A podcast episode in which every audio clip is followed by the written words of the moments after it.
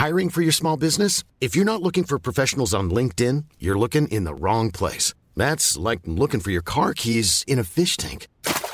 LinkedIn helps you hire professionals you can't find anywhere else, even those who aren't actively searching for a new job but might be open to the perfect role. In a given month, over 70% of LinkedIn users don't even visit other leading job sites. So start looking in the right place. With LinkedIn, you can hire professionals like a professional. Post your free job on linkedin.com slash people today. Heraldo Podcast, un lugar para tus oídos. Noticias del Heraldo de México.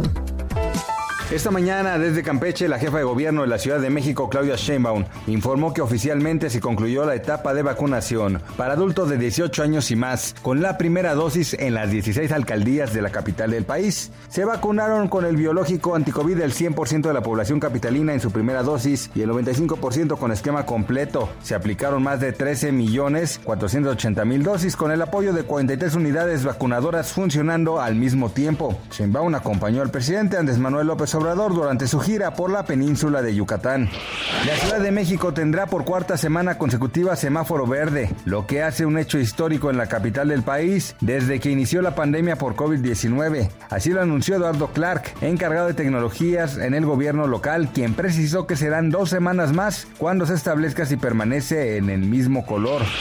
El histórico paquete de gasto social del presidente de Estados Unidos, Joe Biden, sigue en el aire ante el escepticismo que provocó en el ala de los demócratas la notable reducción de su costo a unos 1.75 billones de dólares respecto a los 3.5 iniciales, dejando fuera medidas como la baja paga por maternidad.